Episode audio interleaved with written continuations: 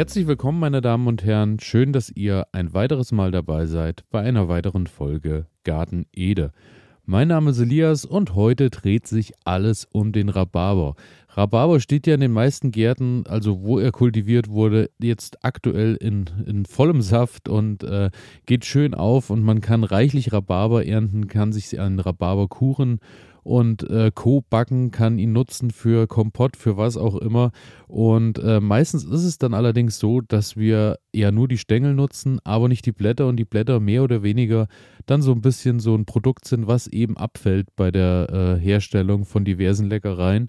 Und äh, daher will ich mich heute mal ein bisschen um die Blätter kümmern, denn warum ist das denn eigentlich so, dass wir die Blätter nicht essen können? Hängt mit folgendem zusammen. Die Blätter haben nämlich eine recht hohe Konzentration von Oxalsäure, Gerbstoffen und Anti Krachinonen. Ich hoffe, ich habe es falsch ausgesprochen, wie immer. Auf jeden Fall sind das so Stoffe, sind viele Stoffe dabei, die für den Menschen nicht unbedingt äh, gesund sind und in großem Verzehr sogar schädlich. Daher ähm, essen wir in der Regel nur die Stängel, aber auch mit den Blättern kann man dann wirklich reichlich viel anfangen.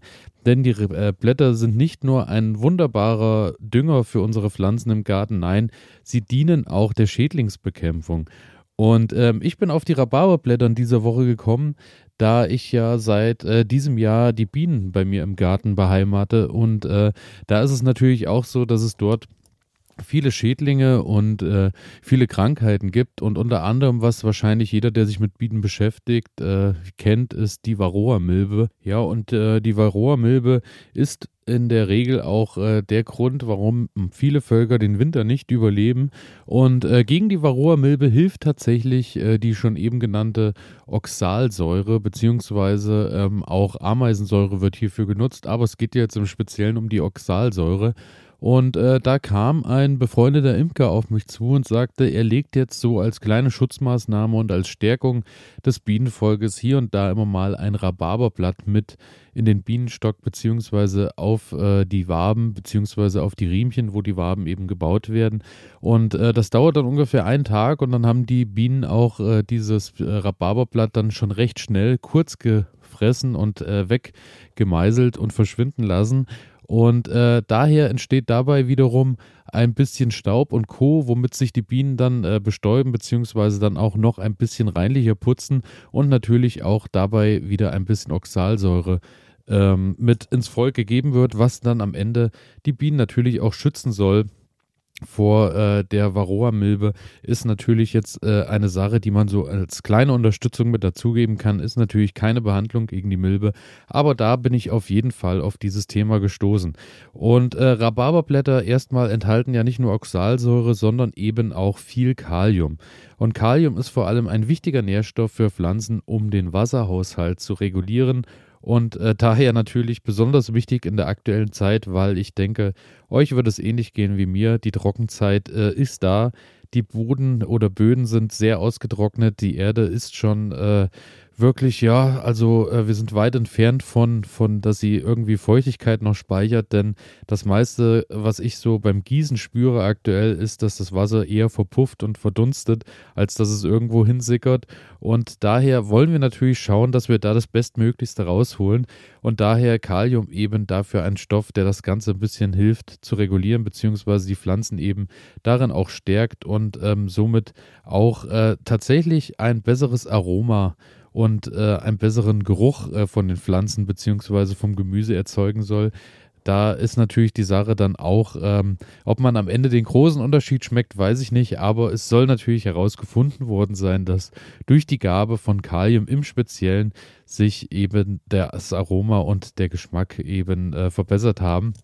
Und Rhabarberblätter erstmal äh, gegen Schädlinge will ich drauf eingehen, weil mich auch in letzter Zeit dann doch äh, recht viele Nachrichten ähm, erreichen, wo es um das Thema zum Beispiel Blattläuse geht. Denn Blattläuse scheint in diesem Jahr tatsächlich ein äh, großes Thema zu sein. Ich weiß nicht, ob das auch damit zusammenhängt, dass es eben einfach ein bisschen äh, sehr trocken ist in diesem Jahr, beziehungsweise haben wir halt in diesem Jahr kein Problem mit Nacktschnecken, sondern äh, bemühen uns eben dieses Jahr der Blattlaus gerecht zu werden. Und das Schöne eben hierbei ist, auch da kann mit Rhabarberblättern eben geholfen werden. Und das Schöne natürlich auch da ist, auch wenn ihr Kuchen gebacken habt oder wenn ihr die Rhabarberblätter einfach äh, so erntet bzw. mit nach Hause nehmt, um nur eben gegen Schädlinge und als Dung zu verwenden. Es ist nicht nur eine besonders gute Sache für die Umwelt, kostet in der Regel nichts, wenn ihr eigene Rhabarberpflanzen habt, beziehungsweise wenn ihr einen Nachbarn habt, der irgendwo einen Rhabarber habt, der sich groß kultiviert hat, wird es auch kein besonderes großes Problem sein, dort Blätter abzukriegen, denn meistens äh, kann man die ja gar nicht alle verwenden, wenn der in vollem Saft steht. Und das Schöne ist, es ist besonders schnell und effektiv und vor allem auch leicht herzustellen. Und ähm, die Zeitpunkt ist natürlich jetzt im Moment äh, gerade Brühe gegen Blattläuse herzustellen, denn viele von euren Pflanzen sind vielleicht befallen. Daher kann man ein bisschen schauen, wie man der ganzen Sache jetzt her wird. Und das Rezept für eine Brühe aus Rhabarberblättern ist da wirklich ganz einfach. Ich habe so ein bisschen rumgeschaut im Netz und habe viele Rezepte gefunden. Meistens sind wir so bei einem Verhältnis von 1 zu 5, 1 zu 6, wenn wir die Brühe herstellen, sprich 500 Gramm Rhabarberblätter zerkleinern und mit 3 Liter Wasser aufkochen. Je nachdem muss man da halt auch schauen, wie hoch der Befall ist, beziehungsweise mit welcher Konzentration man da rangehen will. Viele schreiben dann, äh, man soll den Sud erstmal aufkochen lassen richtig und dann nochmal 30 Minuten nachziehen lassen, so dass das Ganze schon etwas abgekühlt ist. Dann wird das Ganze durch ein Sieb oder durch ein Mulltuch gegeben, so dass ich eben nur noch die Brühe habe ohne feste Bestandteile. Die packe ich dann in eine Sprühflasche und damit äh, einmal täglich besprühe ich die Pflanzen so dass eben dann auch äh, die Plagegeister getroffen werden, beziehungsweise äh, nach zwei bis drei Anwendungen soll das Ganze dann tatsächlich schon sehr effizient sein. Damit habe ich bisher noch keine Erfahrung gemacht. Ich habe aber mich heute schon darum bemüht, Rhabarberblätter zu bekommen, um mich da so ein bisschen ranzumachen. Mit Blattläusen habe ich ja kein Problem. Allerdings bin ich ja immer ja, äh, doch recht gut befallen von oder beziehungsweise meine Pflanzen von diversen Schädlingen, die eben Raupen und Co., die an meine Stachelbeeren oder auch ab und an an die Johannisbeeren gehen. Und auch da soll der Rhabarbersud eine äh, tolle Alternative sein zu irgendwelchen chemischen Keulen, die man aufträgt. Und ja, daher bin ich da sehr gespannt, wie das Ganze dann funktioniert. Ähm, auch wenn ihr im Garten seid und habt jetzt kein, keine Möglichkeit, Wasser zu kochen oder irgendwelche Dinge dorthin zu transportieren. Es ist wohl auch möglich, dass man ein Kilo Rhabarberblättern einfach mit einem Liter kaltem Wasser zusammenstellt in den Garten und dann das Ganze einfach abgedeckt 24 Stunden sich stehen lässt, auch durch ein Sieb gibt und dann eben mit Gießwasser mischt und auch aufträgt. Auch das soll äh, eine gute Sache sein, beziehungsweise eine Möglichkeit sein, das Ganze eben im Garten ohne Wasser aufkochen zu müssen, äh, herzustellen.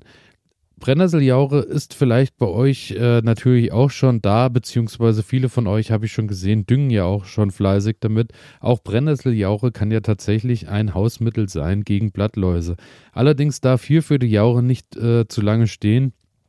Ähm, das, was ich so gelesen habe, ist, dass die tatsächlich höchstens drei Tage alt sein darf, um wirklich als Mittel gegen Blattläuse eingesetzt zu werden. Und dann ist eben nur noch die düngende Wirkung, aber nicht mehr das Anti-Blattlausmittel äh, damit herzustellen. Und daher, ja, muss man dann eben abwägen. Ich benutze Brennnesseljauche jetzt wirklich auch nur als Dung, aber nicht als Schädlingsabwehr.